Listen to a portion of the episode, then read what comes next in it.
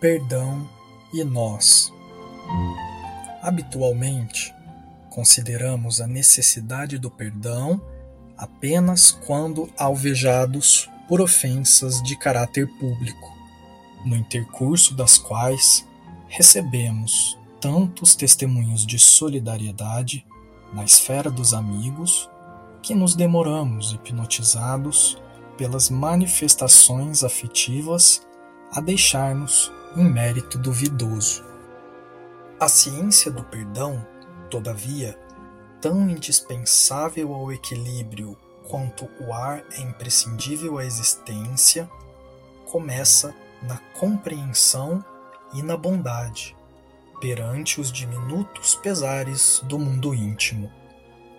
Não apenas desculpar todos os prejuízos e desvantagens, insultos e desconsiderações maiores que nos atinjam a pessoa, mas suportar com paciência e esquecer completamente, mesmo nos comentários mais simples, todas as pequeninas injustiças do cotidiano, como sejam a observação maliciosa, a referência pejorativa, o apelo sem resposta, a gentileza recusada, o benefício esquecido, o gesto áspero, a voz agressiva, a palavra impensada, o sorriso escarnecedor, o apontamento irônico, a indiscrição comprometedora, o conceito deprimente,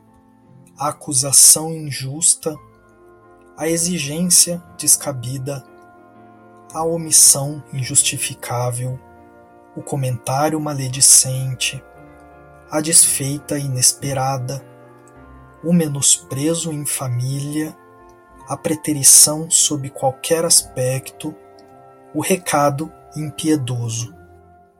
Não nos iludamos em matérias de indulgência.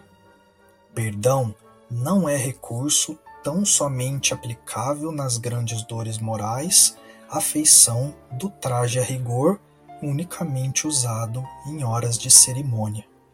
Todos somos suscetíveis de erro, e por isso mesmo, perdão é serviço de todo instante, mas Assim como o compositor não obtém a sinfonia sem passar pelo solfejo, o perdão não existe de nossa parte ante os agravos grandes, se não aprendermos a relevar as indelicadezas pequenas.